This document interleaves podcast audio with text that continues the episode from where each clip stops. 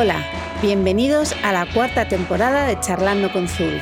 Otro año más, continuamos invitando amigos para charlar sobre temas que nos apasionan o que nos causan curiosidad. Ahora más que nunca queremos acercar la intimidad de una conversación y siempre como a nosotros nos gusta, improvisando, sin presión y dejando que el momento fluya. Este año vamos a traer no solo gente que nos enseña desde su vida y su experiencia, sino también gente que por su trabajo nos va a enseñar cosas que debemos conocer. Este podcast es nuestra apuesta personal y por supuesto Zubi es nuestro maravilloso patrocinador. Recuerda que en nuestro blog tienes este contenido siempre disponible y muchas más cosas que nos encanta compartir. Bueno, hola a todos. Hace muchísimo que no hacíamos un podcast nosotras. Elena, bienvenida a nuestro podcast. Muchas gracias, Merceditas. Hacía mucho que no nos poníamos las dos porque siempre hacíamos entrevistas pero el otro día, hablando con algunos de vosotros por Instagram y todo eso, hay una pregunta que nos hacéis siempre mucho. Y yo sé que este tema lo, lo, hemos tratado antes, pero a lo mejor no lo hemos tratado del todo. No lo sé, ¿tú qué crees? ¿Lo hemos tratado del todo o no? No sé. Pues yo creo que nunca tan profundo, tan directo, tan tú y yo. A lo mejor lo hemos contado, bueno, hemos, lo hemos, se lo hemos contado a veces cuando hemos asesorado a otras marcas. Lo hemos contado, yo hablé un poco de esto en el congreso que hicimos en Cuenca y yo creo que en algún podcast hemos hablado un poquito de uno de los puntos importantes, pues el precio, las finanzas, los números y tal. Pero así tan profundo como vamos a tratarlo hoy, yo creo que nunca me, impone y todo. A mí, la de los números. Hombre, es que hay, una, hay, un, hay un cierto reparo siempre a la hora de hablar de números, de tu marca, de lo que cuestan las cosas y todo eso, pues porque eh, no, no, no, lo sé, porque somos así, porque es que los americanos lo llevan siempre muy a gala, son muchos más transparentes. Mm.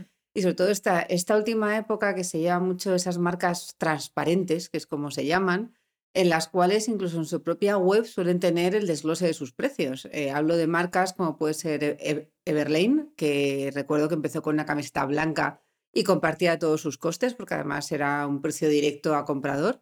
O por ejemplo aquí en España yo creo que Muroexe también empezó haciéndolo así. Sí, en su web ponían de dónde venía el precio de sus zapatillas y, desglosado, que también era un ejemplo total de, de super transparencia. Hay una marca que a nosotros nos encantaba que ya no existe, o sea, ha habido marcas que por culpa del COVID a lo mejor estaban justo en pleno eh, eh, subida al estrellato, que eso es un, tema que no hablaremos, el crecimiento luego a, a, lo bestia, cuando de verdad decides dar ese paso, normalmente necesitas mucho dinero para dar ese paso.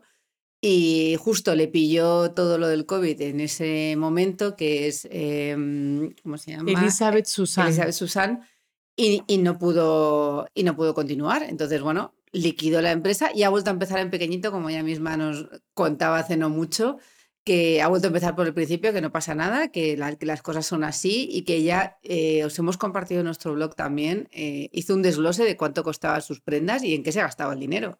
Y la verdad es que eso para nosotros, por ejemplo, fue muy inspirador verlo en una marca de ropa, como que además admirábamos mucho. A nosotros nos, nos dio muchas pistas, además, de cosas. Yo, recuerdo que se llevaba hasta sus excels, ¿te acuerdas? Que ya hacía capturas de pantalla. Lina, miren lo que gastan todo.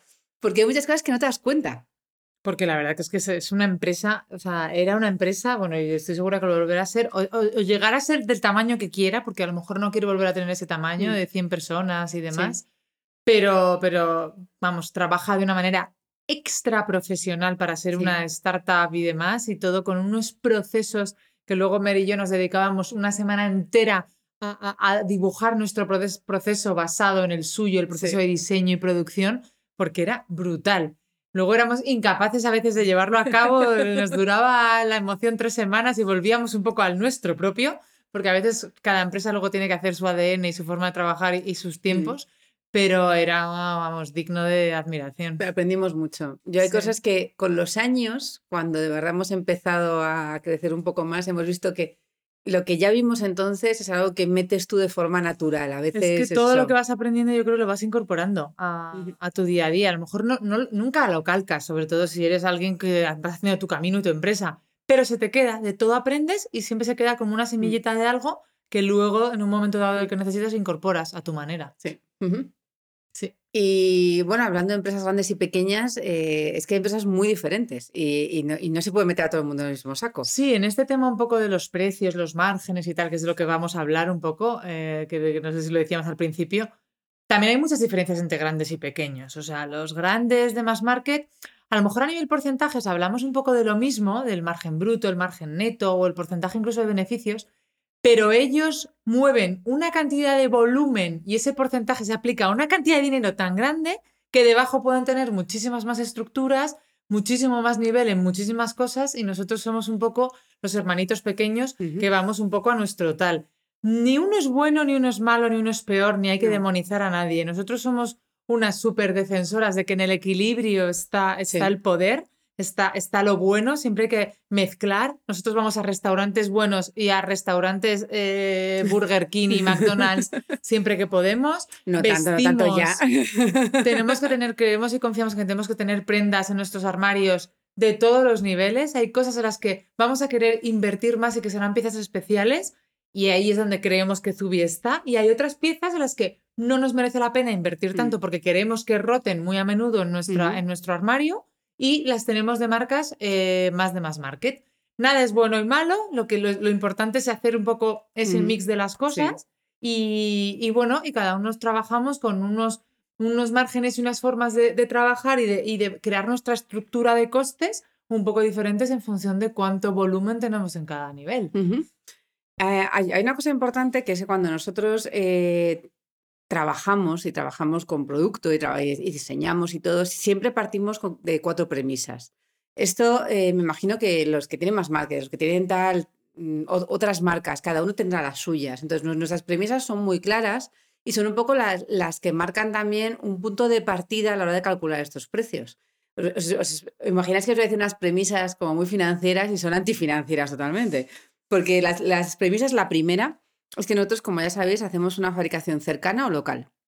Esto es una premisa que a nosotros, obviamente, esto ya marca un precio de determinadas cosas, que quieras o no, de ahí no lo vas a, no, no va a bajar, es muy complicado. Nosotros vivimos en un país, primer mundo, con unos impuestos, con una seguridad social, con un todo, que hace que haya un sueldo mínimo, que es el que tiene que cobrar la gente, por lo tanto nunca vamos a poder bajar mientras fabriquemos aquí. Y es una de nuestras premisas. Nos gusta fabricar aquí y eso marca un nivel desde el principio. Luego también intentamos que la calidad sea buena. Conocemos calidades por encima, calidades por debajo. Además, cuando empiezas a ver proveedores, ellos te, enseñan siempre todo lo que llevan y siempre te dicen, bueno, y eso es lo maravilloso. Muchas veces no llegamos, ojalá llegáramos, sería maravilloso que pudiéramos llegar a todo y que estuviera a nuestro precio. Pero también hay cosas que, bueno, nosotros somos eh, un comprador medio, alto quizás, pero sin llegar a ese lujo. Entonces conocemos esas cosas, soñamos con usarlas algún día, pero nosotros tenemos muy buena calidad en todo lo que usamos, eso sí que lo ponemos siempre por bandera, en plan, dame buena calidad, pero buena calidad para mí. Y lo entienden perfectamente los proveedores, con proveedores es muy fácil hablar, es como cuando vais a un restaurante y habláis de vinos. Obviamente me puedo tomar un vino de 200 euros o una botella de 3, pero cuando le dices a alguien, un vino que esté bien, que sea joven, que me aporte cosas, que no sé qué, probablemente te va a dar un vino de un precio medio que va a estar estupendo y que para ti como comprador es un vino perfecto. Entonces eso también es importante, que es una premisa que nosotros marcamos. Otra cosa importante es que una vez fabricado el producto, nosotros lo compraríamos. Para nosotros esto es muy, muy, muy importante, porque obviamente diseñar algo que va a costar 3.000 euros es facilísimo llevamos al mejor que hace no sé qué y al mejor proveedor de no sé cuántos y nos trae un abrigo maravilloso de 3.000 euros. Eso está tirado de hacer. Pero nosotros, yo no puedo comprar un abrigo de 3.000 euros y yo creo que tú tampoco, Elena, ahora mismo. O sea, que no, para nada. entonces, nosotros tenemos un rango de precios en nuestra cabeza que creemos que es justo y que nos permite comprarnos cosas, quizás no todas, pero sí cosas, y es una cosa que aplicamos siempre a lo que diseñamos. Esto estaría en nuestro armario ¿pagaríamos esto por esta camisa? ¿Pagaríamos esto por tal? Si la respuesta es sí, no que sea barata, ojo, eso no lo ponemos nunca, que fuera para nuestro armario y que fuera una pieza especial gastando ese dinero, si la respuesta es sí, puede estar. Y la cuarta cosa, ya os lo he adelantado, que esté en nuestro armario. Nosotros siempre diseñamos cosas que queremos que esté en nuestro armario. Cuando tenemos una camisa blanca y diseñamos la siguiente, no la diseñamos porque queramos dar un cambio de no, no, es que hay que sacar otra por diseño. No, no, la diseñamos porque nosotros en mi armario necesito otra forma que no tengo ahora mismo. Y como necesito esa forma, la diseñamos. Entonces, las cuatro premisas, que es un poco, como vais a ver ahora, las que marcan un poco niveles, calidades y todo, como os he dicho, fabricación local, calidad buena, que el precio esté donde nosotros compraríamos y que además lo queramos nosotros en nuestro armario de forma personal. Y esas cuatro cosas hacen Zubi, nuestra selección de producto de Zubi. Exacto. Así que ahora bajemos al barro. Vamos a poner un ejemplo. Lápiz, papel, todo el mundo. Vamos a poner un ejemplo, por ejemplo, de un producto eh, que podría ser una prenda de ropa que estamos vendiendo ahora, que valiera 150 euros. Sí. Estos 150 se dividen en dos trozos principales. Uno son los costes que llamamos un poco los costes directos, que normalmente se llaman, que son los costes todos de lo que es la materia prima y la fabricación. Eso se lleva por lo menos unos 55 euros de esos 150 euros, como un 35%. Y en eso tenemos la mitad es confeccionarlo, confeccionarlo en talleres locales de España, y estamos hablando de Cuenca, de Galicia, de Valencia, Barcelona, también, Barcelona hemos también hemos trabajado. Gijón, cuando trabajamos con Gijón. Gijón, efectivamente. O sea, la mitad de eso ya se lo está llevando la confección. Después tenemos como un 40% de, esa, de ese trocito, que normalmente se lo llevan las materias primas, esos tejidos que compramos a distribuidores y proveedores españoles, prácticamente todos. Que nos fabrican a nosotros, porque obviamente hay un paso que tú puedes ir a una tienda y comprar directamente, pero también es verdad que cuando quieres algo especial, como nos puede pasar a nosotros, que ya sabéis que todo nuestro, muy, una gran parte de lo que nosotros hacemos está basado en, unos diseños, un pattern, unos estampados propios, el que te estampen algo para ti especial suele tener un margen más alto, pero claro, es único. Que eso también tiene un precio. Nadie va a llevar tu estampado. Efectivamente, y todas esos, esos, esas telas siempre son más caras que, que el comprar o un estampado estándar o un tejido liso. Y nosotros solemos apostar efectivamente por algo especial. Y el último 10% de este trocito que hablábamos, ese 75% que son los gastos operativos, le llamamos la pérdida. ¿Y qué hay en esa pérdida allí? Es que tú eres especialista en esa pérdida. esa pérdida, hay una parte que es una pérdida de tiempo, que es cuando eh, la cantidad de cosas que hacemos mal. O sea, no os podéis imaginar hasta qué punto hay que hacer experimentos para lograr que algo salga bien. O sea, prototipados. Cada prototipado, no os creáis que tú llegas ahí y dices, hazme, quiero hacer una falda. Y este es el precio. Ya, ya, pero es que cada vez que haces una modificación, bueno, realmente con la primera modificación no sueles tener ningún coste, pero es que te equivocas. Y eso es una cosa muy gorda. O sea, cuando el año va perder, yo llamo equivocaciones. O sea, yo pensaba que esta falda iba a quedar bonita. Claro, no le vale para nada a la persona que me ha hecho ese prototipo, a la patronista, al, al, prototipador, a los botones que se han conseguido, el trozo de tela que hemos tenido que hacer de prueba y todo eso, y de repente llega y la tela se arruga la falda queda fatal a todas las que estamos aquí. Y entonces hay que volver a empezar de cero. O sea, no empiezas de, oye, me modificas esta falda y en vez de ser de vuelo ahora es recta y ahora le pones un no sé qué. Eso es un nuevo patrón, un nuevo prototipo, un nuevo todo.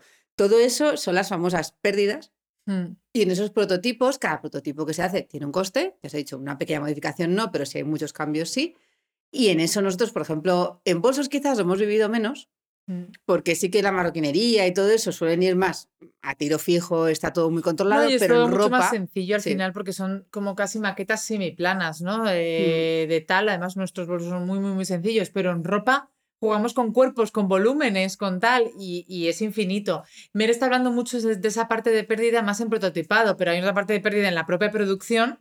De, eh, de repente todas las, las faldas, las 38 faldas que hemos hecho tienen carreras o el botón se deshace uh, porque tal, o no está cerrando correctamente cuando haces el lazo eh, tal, o, se descose el puño y he tenido que volver a pagar como casi la mitad de la confección en que me arreglen ese puño para poder volverlas a sacar a la venta y venderlas correctamente. Además de muchas veces recoger incluso producto ya vendido, porque cuando hay un problema grave de calidad, quien lo haya tenido como cliente nos ha visto que damos un paso adelante, escribimos a las clientas muchas veces y les decimos que si han tenido cualquier problema antes de que a lo mejor te ocurra y lo, lo calles, lo recogemos, lo tentamos de arreglar, si se puede, para volver a reponerlo. Sí.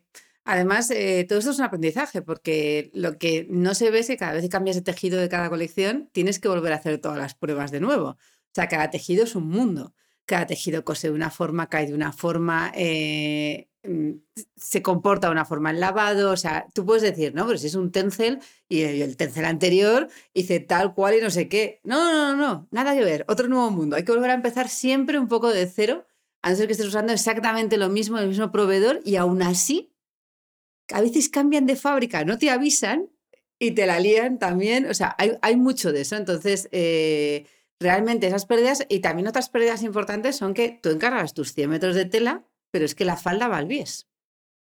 Una falda al bies, como puede ser la falda Olivia, que es una falda, obviamente, que todos lo veis y no hacéis más que darle eh, aplausos a la falda de lo bonito que se mueve, es una falda cortada al bies.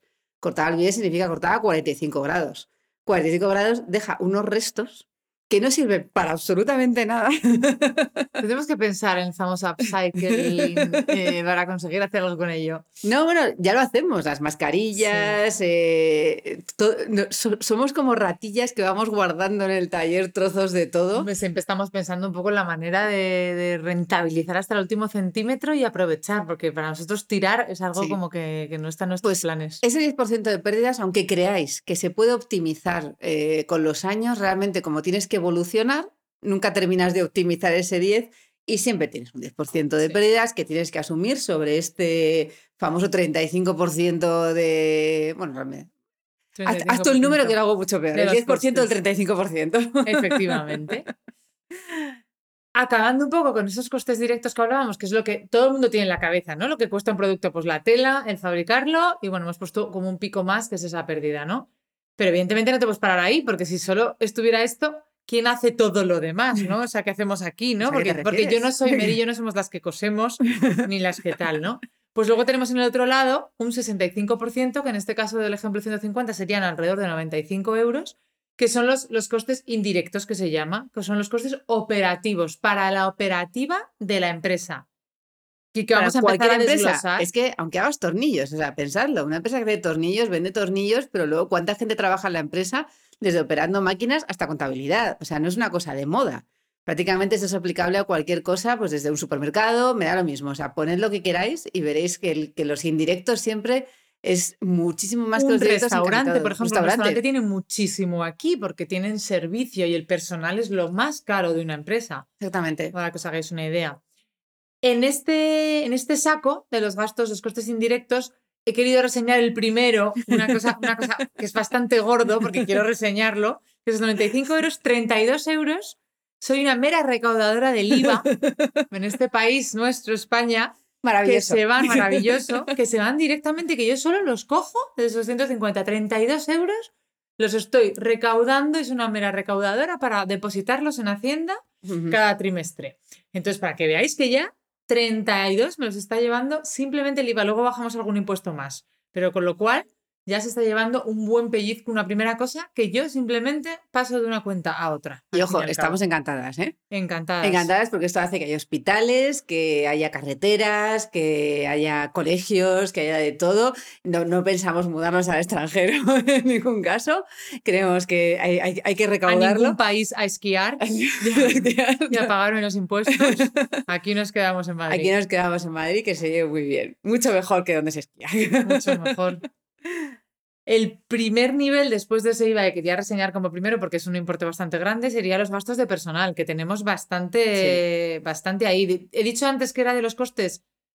Es de lo que más impone eh, gastar, sobre todo al principio, hasta que mm. nosotros contratamos a esa primera persona o nos, o nos subimos las nóminas mm, de vergüenza que teníamos a lo mejor al principio cuando empiezas, que prácticamente es como que nada, simplemente es amor al arte y tal es de lo más difícil porque es muy costoso. ¿Cuánta gente tenemos nosotros? Nosotros ahora mismo somos seis personas fijas, pero luego además tenemos cuatro personas externas freelance que pero trabajan más o menos de continuo.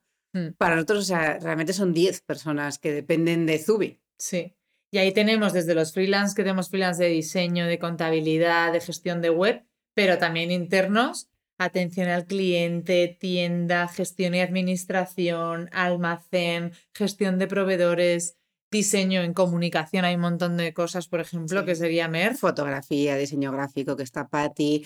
Luego lo que decíamos de tienda de atención al cliente, o sea, solamente Mary trabaja de sol a sol y en Navidad, por ejemplo, tengo una persona extra normalmente a trabajar. O sea, momentos pico tenemos incluso más gente trabajando en Zubi porque lo necesitamos. Contenidos, podcast, blog, toda esa parte un poco que, que, lleva Mercedes con ayuda toda la parte de presupuesto de gestión financiera, de facturas, demás. Esta suele ser una de las grandes dudas cuando alguien monta una empresa por primera vez de ¿me pongo sueldo? Y siempre digo, por supuesto, o sea, es que eres, ser un hombre orquesta es, es carísimo. Sí. A ver, y al final, es que lo decimos siempre a todas las marcas cuando hablamos con ellas, es que si tu marca y tus ventas no pueden soportar un sueldo decente, es que algo estás haciendo mal y algo de precios tienes que revisar, me refiero. O sea, tienes que ir mm. viéndolo y lo normal es que tú eres el primero en llegar a una cosa decente, aunque luego si va las cosas mejor puedas subírtelo incluso un poco, pero luego tienes que poder intentar meter un poquito una persona, otra persona, media jornada, una jornada y ahí poco ir a mejorando. Siempre son cosas poco a poco, a, no ser que tengáis detrás eh, un sitio, un fondo de capitales de esto que de repente os pone un montón de dinero encima esa. No es el caso de Zubi. Zubi crece cada año un poquito eh, con, nuestro esfuerzo y con nuestro trabajo y, y entonces cada año hemos ido subiendo. Como siempre dice Elena, que me hace mucha gracia, Dice, cada año de vida de una empresa debería ser una persona que tienes contratada. O sea, imaginaos el, crecimiento que tiene Zubi. Qué, qué, lentitud. De hecho, ahora, no sé, hemos, estamos, hemos amortizado un poco algunas posiciones, como, como hacerlas un poco más, más compactas en una persona. Y, y ahora, de hecho, pues, eh, pues podríamos ser más, eh, porque ya llevamos como nueve años, pero mira, estamos como en seis. Es verdad que lo hemos un poco cambiado, un poco a freelance, mezclado mm. con el interno para ser más ligeras internamente. Sí. Y, es que este año es un año un poco especial, el año de... Estamos viviendo un año muy, muy especial. Entonces, estas, estas personas, además, obviamente, tienen unos seguros sociales, obviamente las nóminas, como siempre decimos, es lo que da más miedo. A nosotros nos da, es lo que nos da más miedo también porque somos muy responsables de todo el mundo que trabaja aquí. Porque creemos realmente, o sea, eh, nos están dejando como su vida en nuestras manos de confío en ti para comprarme una casa, confío en ti para mudarme con mi novio, confío en ti para no sé qué. Entonces, bueno, como aquí en Zubimpo, como crecemos juntos también, pues eso también nos hace mucha ilusión cuando todos vamos creciendo y de repente de un año en año podemos subir un poco el sueldo de alguien, o sea, y de repente es como, ahora ya puedo mudarme. Pues entonces eso es emocionante. Bueno, Ana, ¿qué más costes estos de operación hay indirectos? Pues al final también cualquier coste de mantenimiento. Alarmas, seguros, internet. Bueno, de los locales, por los alquileres. Perdón, me he saltado, claro. Es que arrendamientos. ¿Cuántos tenemos trozos de cosas al final? Nuestro taller de Cuenca, donde cosen las costureras, es un taller que pagamos nosotras, porque además tenía dos plantas, entonces les planteamos si querían quedarse de arriba y la de abajo nos la quedábamos de almacén, pues algo que pues pagamos nosotras. Ellas están allí de, invitadas, que les encanta además, se me han puesto a su, a su bola y nos invitan a merendar cuando vamos. Entonces allá pues son dos alquileres. Luego tenemos la tienda de Zurbano 22. Tenemos el estudio que está debajo, claro, buscamos un local mucho más grande para poder tener ambas cosas, pero ya serían, en una empresa normal esto serían unos cuatro alquileres, por ejemplo. Y luego, claro, los alquileres conllevan, como dice Elena, una serie de gastos que todo tiene, obviamente, alarmas, todo tiene seguros, porque hay que pagar un seguro por todos los locales que tienes, unos seguros hay complejísimos de si se quema algún día esto, todo lo que hay dentro, que es todos los bolsos que tenemos que vender la ropa, pues obviamente tiene que estar asegurada. Eso es importante. La luz, pues eso, las calefacciones, que son de tal, el aire acondicionado, para que cuando entréis en verano como habéis estado algunos años aquí en Zubi, que ya sabéis que no teníamos ni para aire acondicionado y entrabais os asfixiabais, pero nosotros intentábamos que estuvierais bien. Un ventilador en medio. Un ventilador. Vamos poco a poco, no, nos da para más. Internet, que todos tengamos, porque es, verdad que nosotros trabajamos además a, distancia, o sea, que el almacén está en un sitio y nosotros estamos en otro, entonces eh, todo está relacionado por Internet. O sea, y con esto tenemos un servidor propio, donde tenemos para compartir toda la información y, y demás, también tiene su mantenimiento. Otra parte muy gorda es todo el tema de la web, el hosting, el servidor y demás, también son temas como de sistemas. El, que no ocurra lo que ocurre en algunas webs, de se ha caído la web, ¿os acordáis cuando se nos caía a nosotros la web cuando entrabais muchos? Pues todo eso implica que cuando a mí me lo preguntan siempre en plan, ¿pero cuánto se gasta en servidores? Y digo, bueno, depende del tráfico que tengas. Si tu tráfico es bajo, tienes que gastar menos que el tráfico es muy alto. Entonces de repente un día hacemos rebajas, os volvéis todos como enloquecidos a entrar ahí como locos y se nos caía la web, porque si entras mucha gente en un sitio pequeño no, no caben. Entonces pues tienes que ir haciendo la web cada vez más grande.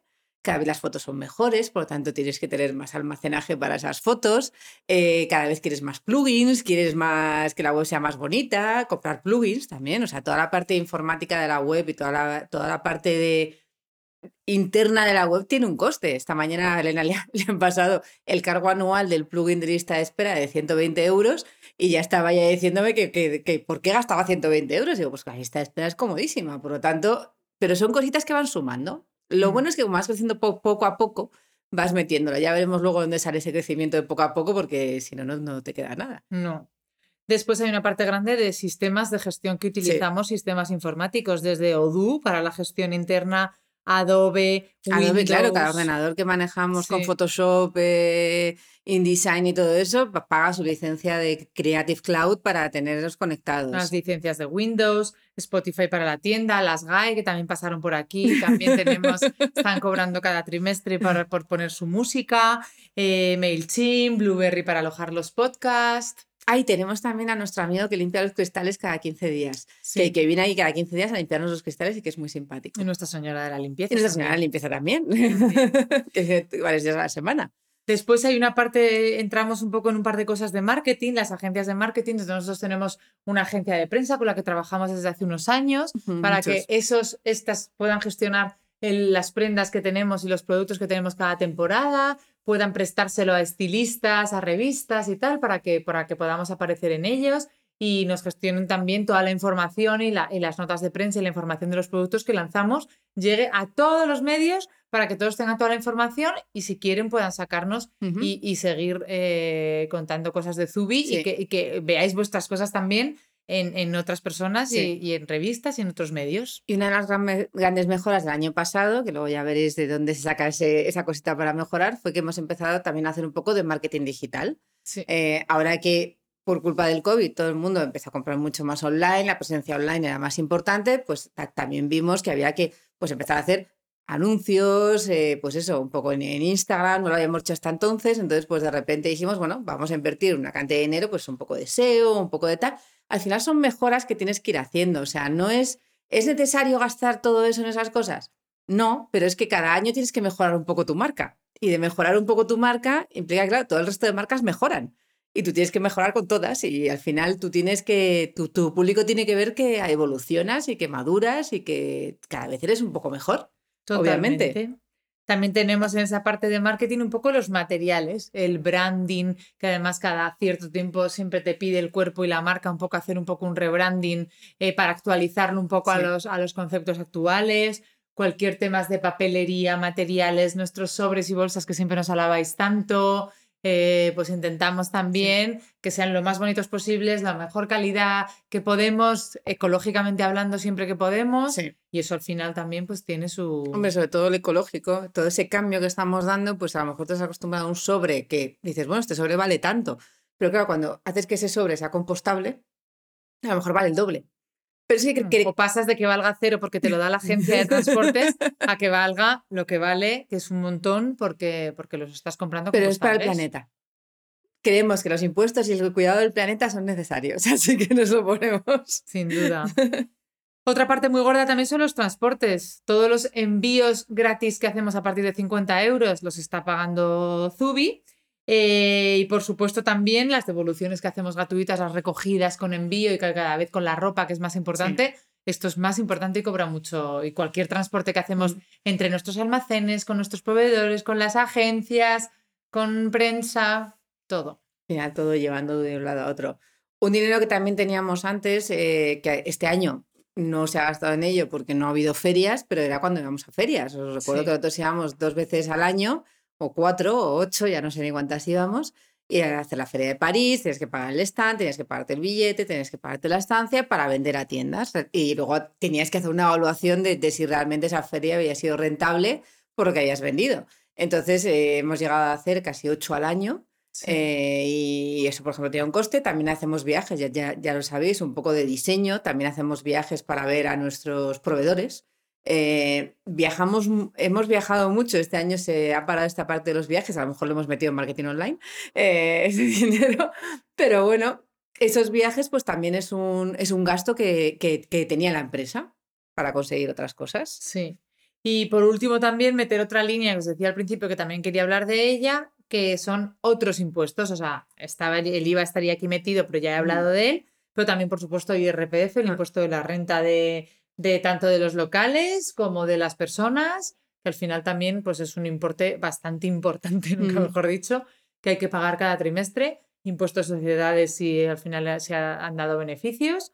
Y comisiones al final también en esta parte un poco financiera que, estoy mm. diciendo ahora, comisiones de la tarjeta, comisiones de, de los del TPV de la tienda, comisiones de PayPal. Mm. Ahora, que, ahora que se eh habla mucho de los riders, pues eso, de que Globo cobra una comisión a los restaurantes cada vez que haces un pedido. En online es lo mismo, o sea, cada vez que haces un pedido que pagas con Visa, Visa está cargando al, al, comercio que te usa una tarjeta o Stripe o PayPal, o sea, son cargos que asumimos, vamos, es, es, normal, o sea, ellos dan un servicio que es una facilidad de pago y nosotros se le paga una comisión, pero que bueno, cuando vendes mucho, pues las comisiones empiezan a subir y empiezas a decir, bueno, de verdad, vamos a pasar al trueque después de esto. Totalmente. Y después de todo esto, ya hemos hablado de todos esos costes eh, de operaciones indirectos también llamados. Mm. La teoría dice que deberías obtener un beneficio neto que sería como un 10% de esos 150 euros. Imaginaos que fueran 15 euros de cada producto que vendes. Esto es absolutamente teórico. Para una empresa que empieza, lo normal es que vayamos siempre a cero o a negativo. De hecho, muchísimas startups, cuando veis los números de todas estas startups que ahora suenan tanto, lo normal es que vayan a pérdidas los primeros años porque lo que quieren es meter todo el dinero que puedan en, generar ventas, ventas, ventas al máximo para llegar a un break-even en el que por fin eh, consigan dar beneficios y eso es un poco el juego. Nosotros, es verdad que como no hemos tenido inversión ni nada, lo que hemos sido siempre es al límite, porque lo que quieres es gastarte hasta el 31 de diciembre todo el dinero que pueda tu tesorería soportar para poder generar más ventas con ese dinero, no, pues méteme a hacer cinco faldas más o 20 bolsos más para conseguir vender. Adelanta las bolsas del año que viene que las vamos a necesitar y en vez de febrero, venga, encárgalas ya. Que tengo ahora un poco más de dinero que es Navidad y lo metemos. Entonces, pero la teoría dice que, que sería aspirar a ese 10%. ¿Y qué se hace con ese, con, ese, con ese pequeño beneficio que te queda al final? Pues al final reinvertirlo, ¿no? Sí, ahora es cuando Elena me mira a mí directamente, no lo habéis visto por encima de la mesa, y me dice, mira, ¿en qué reinviertes el dinero? Porque yo soy como la eh, que he conocido a Zui por la que gasto, y Elena es la que intenta guardarse la pasta. Sí. Que guardarse la pasta al final no es guardársela. O sea, nosotros ya sabéis que cada año, además, como lo contamos mucho, que debe ser como una fiesta para nosotros, pues este año, la semana pasada, pusimos las estanterías del almacén. Entonces teníamos unas estanterías de IKEA, que bueno, he dicho un nombre de marca, pero bueno, estanterías de, de esa marca que habíamos reutilizado en los últimos dos estudios y en todas partes y que habíamos, habían una feria. Se compraron para una feria, fueron a París, volvieron de París, las pusimos en el estudio. Aquí nuestra, nuestra ex empleada Rosa sabe perfectamente montar y desmontar esto en tiempo os dejaste, Os dejasteis una, en tiempo además, récord y bajo presión, sudando, para conseguir reembalarlas con las instrucciones de Mer en y conseguir, y conseguir volver corriendo al avión y llegar a tiempo. Pues las estanterías que normalmente las marcas grandes montan una feria y tiran luego allí los muebles. Aquí en Zubi, aquí se reutiliza todo y si no nos da algo.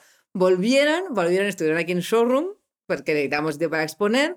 Luego, obviamente, se han reutilizado en el almacén. En el almacén han estado usadas hasta ahora, pero claro, las estanterías que no llegaban al techo, que no cabía, ahora que tenemos mucha ropa colgada. La semana pasada hemos llamado a nuestros montadores de estanterías de almacén, a los que adoramos, y nos han montado estanterías de mayor. O sea, yo le llamo estanterías de mayor. Pues eso ha sido una de las cosas que se ha dedicado el dinero el año pasado. ¿Qué más? Estábamos ahora mirando en la tienda, pues encargar los muebles del centro, se encargaron hace ya muchos años, eh, lo que creíamos que íbamos a necesitar, se encargaron poquitos y ahora probablemente este año, probablemente no, ya, ya me ha dado vía libre para eh, eh, encargar tres módulos con cajones para poder meter cosas. Pues cada año, pues primero en cosas materiales, ordenadores. De repente alguien entra o el ordenador mío, o sea, para que veáis la utilización de Zubi, el ordenador que yo uso es el ordenador que tenía antes de empezar Zubi, tres años antes, mientras tenía mi estudio de interiorismo. Y sigue siendo mi ordenador. O sea, también eso, por ejemplo, este año se ha gastado en que haya venido una persona de Apple a optimizar los ordenadores para darles unos añitos más de vida. Ese tipo de cosas es lo que nosotros, cuando Elena me dice, hemos dado un poquito de beneficio, digo, dame la pasta. Vamos a ver todas. Eh, saco la lista de cosas pendientes de Zubi, que es infinita, y vamos viendo hasta dónde podemos llegar. Fotografía, que ya sabéis que hacemos fotos de nuestros productos, pues de repente, oye, un flash, este año compramos un flash y hemos comprado un flash. Nos parece la, la bomba. O sea, aquí además como celebramos mucho, eh, todos os enteráis de si hemos comprado un fondo, de repente compramos otro día un fondo. Un Sí. fondo nuevo, porque estábamos reutilizando el nuestro que estaba la pobre Patti cortando a trozos y pegando en la pared para conseguir hacer un fondo. En estas cosas se van reutilizando ese margen de forma que terminas el año a cero. Pues son muchas veces cuando nos dicen, ¿os debéis, debéis de ver- eh, os debéis estar llevando una pasta? Digo, sí, sí.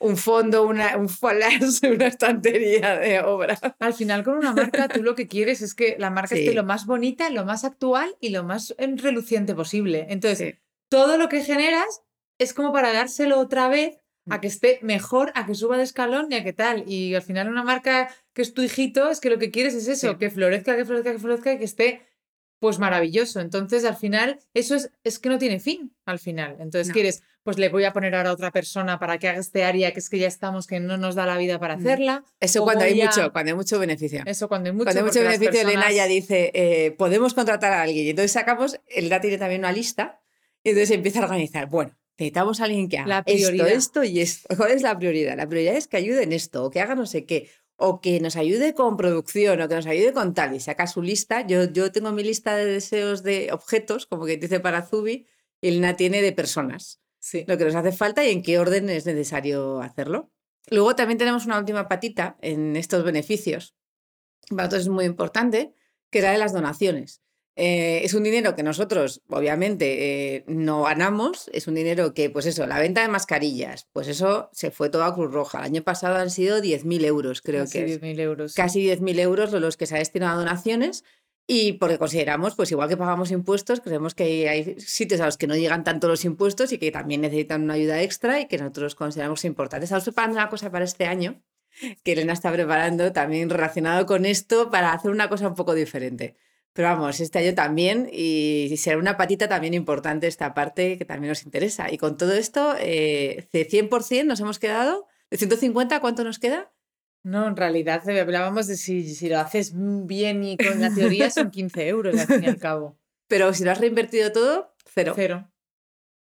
Al final todo esto también, la última pata que, que me meto así un poco de tal, que no estaría como en este, en este desglose de precios, es que a todo esto tienes que contar que nunca te puedes quedar a ese cero de porcentaje porque siempre tienes que tener lo que llamamos, la que llamamos la tesorería, ¿no? Siempre hay que tener dinero en el banco para tener, poder producir los productos que vendes. Nosotros ahora mismo, pues tienes que tener mil bolsos en stock, mil prendas de ropa y mil accesorios. Las, final las es- has pagado antes de venderlas. Las has pagado efectivamente antes de venderlas. Entonces tienes al final un montón de dinero en producto más dinero extra que tienes que tener para abordar estos imprevistos de que un mes puedas vender menos y tal.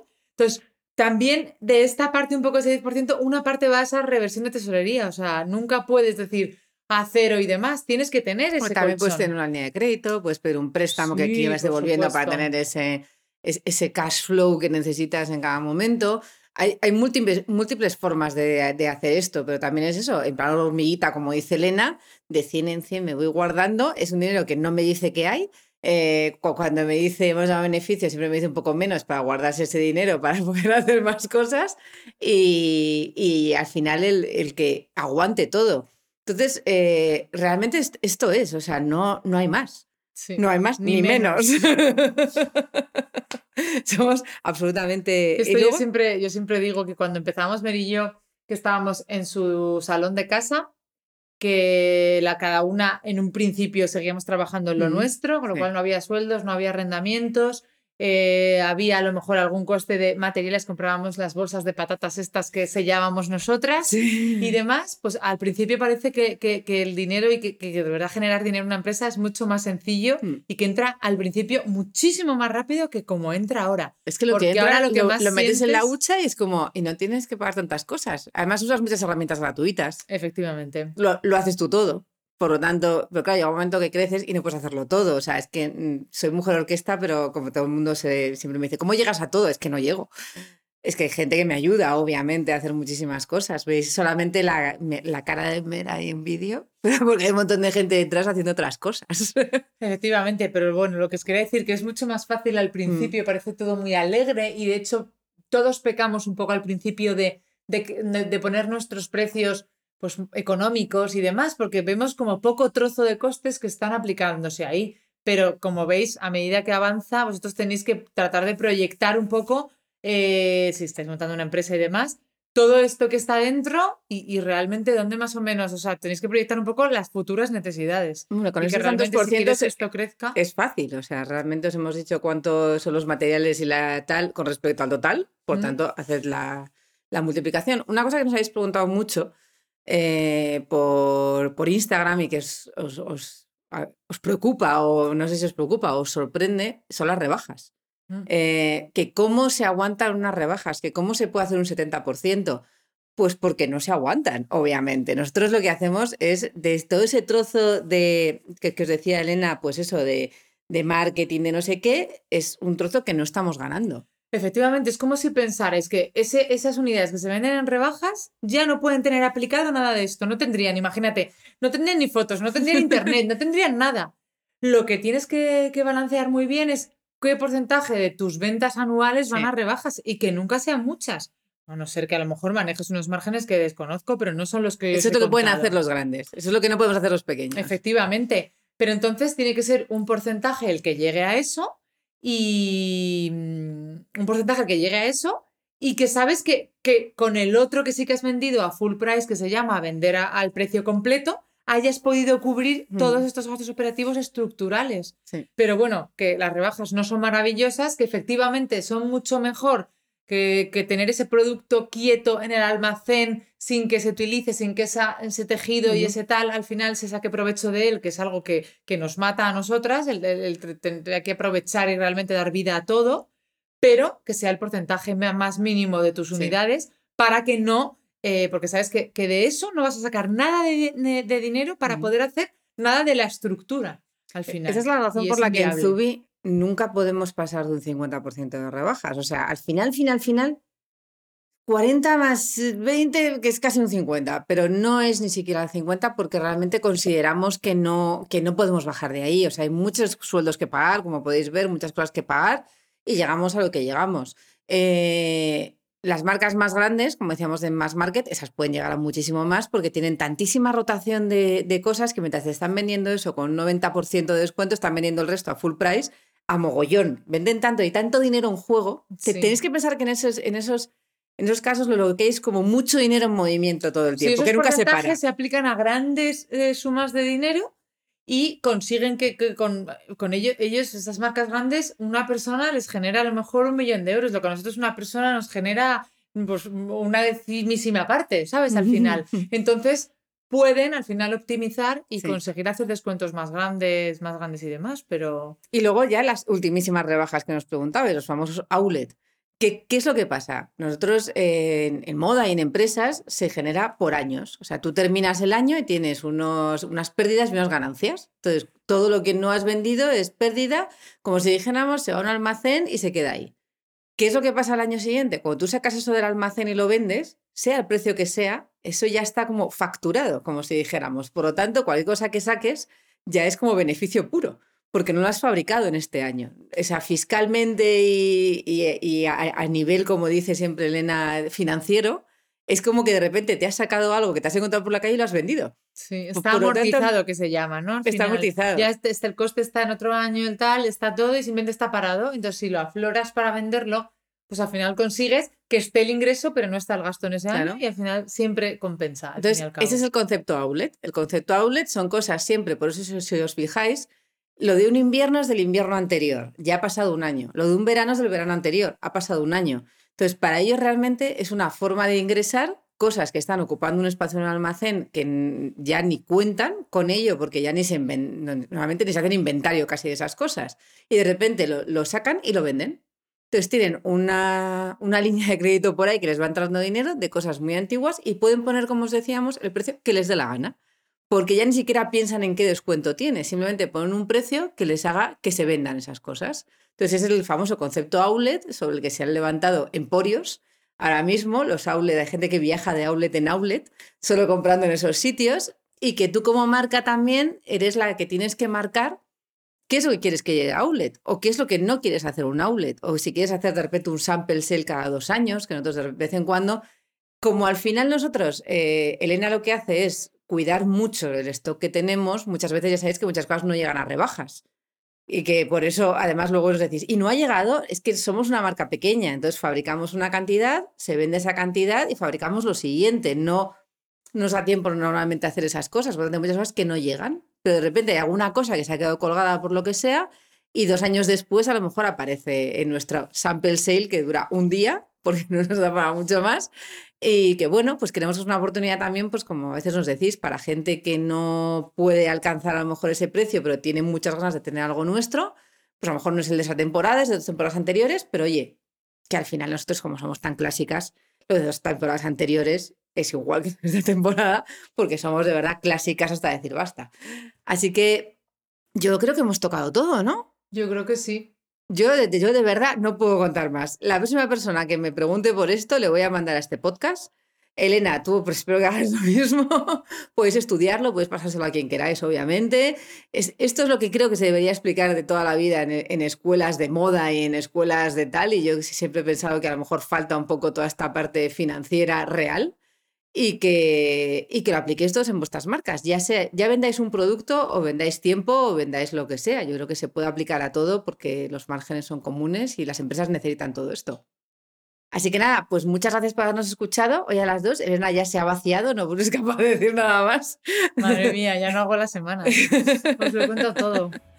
Así que nada, esperamos que os haya gustado y, nada, pues nos vemos la semana que viene con invitado. Ya no tendremos que salir más nosotras en una temporada. No, ya os apetecía. ¿eh? Ya os apetecía, ¿eh? Contaros un poco de cosas. Así que nada, nos vemos muy pronto. Hasta luego. Muchas gracias por habernos elegido de nuevo para pasar un rato de tu tiempo. Para nosotras también ha sido un placer enorme pasarlo contigo. El equipo del podcast de Zubi, capitaneado por Elena y por mí, con Sergio en sonido, esperamos haber estado a la altura.